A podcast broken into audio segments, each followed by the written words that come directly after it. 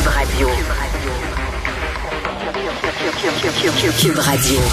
En direct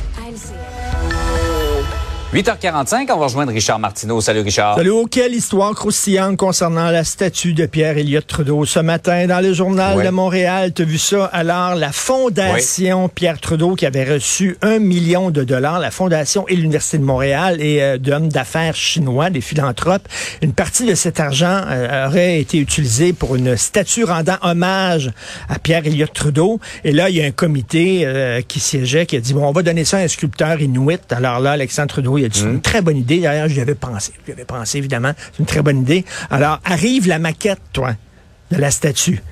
Et là, Alexandre Trudeau, il a regardé ça et il dit, je suis pas sûr. Je suis plus sûr, là. Il dit, je pense que j'ai des goûts assez traditionnels au point de vue de sculpture. Il dit, euh, d'ailleurs, il y avait des doutes. Hein. Il dit, je suis pas sûr qu'on pourrait donner ça à des sculpteurs chinois, euh, inuits, parce que je sais pas s'ils sont bons pour représenter des personnages. C'est assez condescendant. Mm. Bref, la sculpture, elle est noire. Premièrement, elle est tout à fait noire. Ce qui, quand tu y penses, Justin Trudeau, il est pris à trois reprises à faire un blackface. Quand même, c'est peut-être, c'est peut-être dans la famille aussi. Mais lui, il a dit non, finalement, j'ai des goûts traditionnels. Je, je, je trouve que ça manque de dignité. Alors, ça, j'avoue que je l'appuie quand même un peu, Alexandre Trudeau, parce que d'un côté, là, si tu dis oui, on accepte la statue, c'est de l'appropriation culturelle. Tu prends l'art inuit pour ah. représenter ton père, on le voit, c'est de l'appropriation culturelle. Mais si tu dis non, c'est du colonialisme blanc. Donc, que tu dises oui ou que tu, que tu dises non, mais c'est vrai que elle ressemble pas beaucoup. J'ai déjà croisé M. Trudeau. Il ressemble, il ressemblait pas bien ben à ça, mais bon, mettons que c'est dans l'œil de l'artiste, disons. Alors, euh, ça n'a pas, ça pas été Il aurait pu demander aux gens du musée Grévin d'avoir une statue en cire, peut-être avec une mèche, même il aurait pu euh, illuminer, tiens, le Mont-Royal. bon. Hey Richard, on va revenir sur les accros à la langue française d'Air Canada. Je, je vais traduire de façon polie le message que tu m'as envoyé sur mon sujet tout à l'heure. Euh, dans le fond, ça voulait dire euh, euh, Air Canada n'en a que faire de la langue française. N'en a que faire, exactement, tout à fait. Donc, écoute, un mais c'est pas comme ça que tu me l'as envoyé le message. Pas vraiment. un record de plaintes auprès d'Air Canada. Et là, écoute, il y a commissaire aux langues officielles. Bientôt, il y a un projet de loi. Ils vont pouvoir imposer des amendes. Tu sais que c'était le seul commissaire qui avait pas de, de dents, qui avait pas de mm. mordant.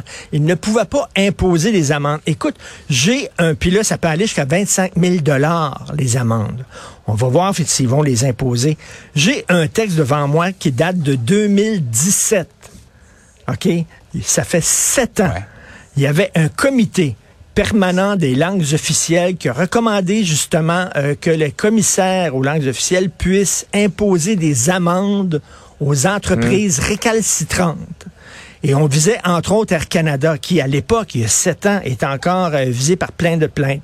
Voici la réponse en 2017 d'Air Canada à ça. Écoute ça. Nous continuerons à collaborer avec les membres du comité et avec le gouvernement fédéral afin de promouvoir le bilinguisme au Canada Cependant, l'ajout d'amendes et de pénalités ne nous semble pas approprié pour contribuer à la promotion du bilinguisme au Canada et améliorer le niveau de service offert dans les deux langues officielles, et plus particulièrement aux voyageurs. Donc, on juge que c'est pas suffisant de, c'est pas correct de donner des mm. amendes. Fiez-vous à notre bon vouloir, notre bonne volonté. Vous allez voir, on n'a pas besoin d'amendes. On va changer nos pratiques. 2017. En 2023, c'est un record d'amende. Ils veulent rien savoir. On va le dire, là. on voit effectivement, il n'y a pas eu d'évolution.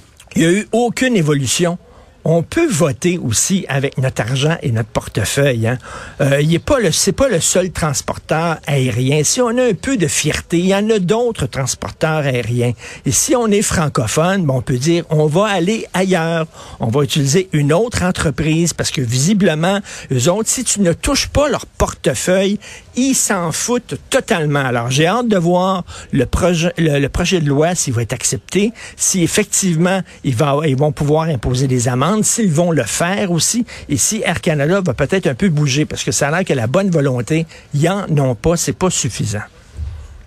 En terminant, Richard, euh, le cellulaire en classe, pas mal tout le monde se dit qu'on devrait l'interdire. C'est une distraction pour les élèves, ça aide en rien à l'apprentissage. Il y avait une motion qui était présentée et tu te surprends que la CAQ ait refusé d'appuyer ben, cette reviens pas. Alors, la motion du PQ disait au début, initialement, on veut interdire le cellulaire en classe. Il y a des gens qui ont dit, ah, non, c'est peut-être un peu trop loin. Le PQ a refait sa motion en disant, on veut encadrer le cellulaire en mm. classe. OK, arrivé avec des règles, OK?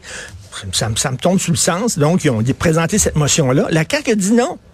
La CAQ a dit non. je, ne sais pas, moi j'aimerais entendre aujourd'hui le ministre de l'Éducation, Bernard Drinville, qui me dise pourquoi, selon lui, les étudiants devraient pouvoir avoir accès à leur cellulaire en classe. J'aimerais qu'il me dise une bonne raison. La majorité des profs hmm. sont d'accord avec ça. Je suis convaincu que la majorité des parents sont d'accord avec ça, oh qui laissent leur cellulaire dans une boîte à l'entrée, puis qu'à un moment donné, qui aillent là hmm. et qui, euh, se, qui, se concentrent sur leur cours. Je ne comprends pas pourquoi. Hey, S'ils sont même pas capables de régler ça, après ça, ils disent on va shaker les colonnes du temple. On va dire, c'est pas brasser les colonnes du temple beaucoup d'interdire le cellulaire en classe. Il me semble que ça tombe sur le sens. Ils sont même pas capables d'aller là. Alors, t'imagines, là, je veux les entendre là-dessus aujourd'hui. Je serais curieux de connaître leurs raisons.